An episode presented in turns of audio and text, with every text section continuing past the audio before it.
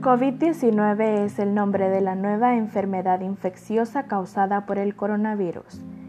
Su propagación fue en Wuhan, China y se dio de manera inmediata afectando a todo el mundo. Los coronavirus son una extensa familia de virus que pueden causar enfermedades tanto en los animales como en los humanos. En los humanos se sabe que varios coronavirus causan infecciones respiratorias que pueden ir desde un resfriado común hasta enfermedades más graves. Se puede evitar el contagio de la siguiente manera.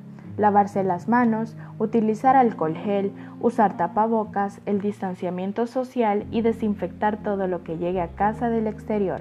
Seguiremos monitoreando las últimas investigaciones del COVID-19 y se proporcionará información actualizada, informó Yamilet Enríquez para la OMS.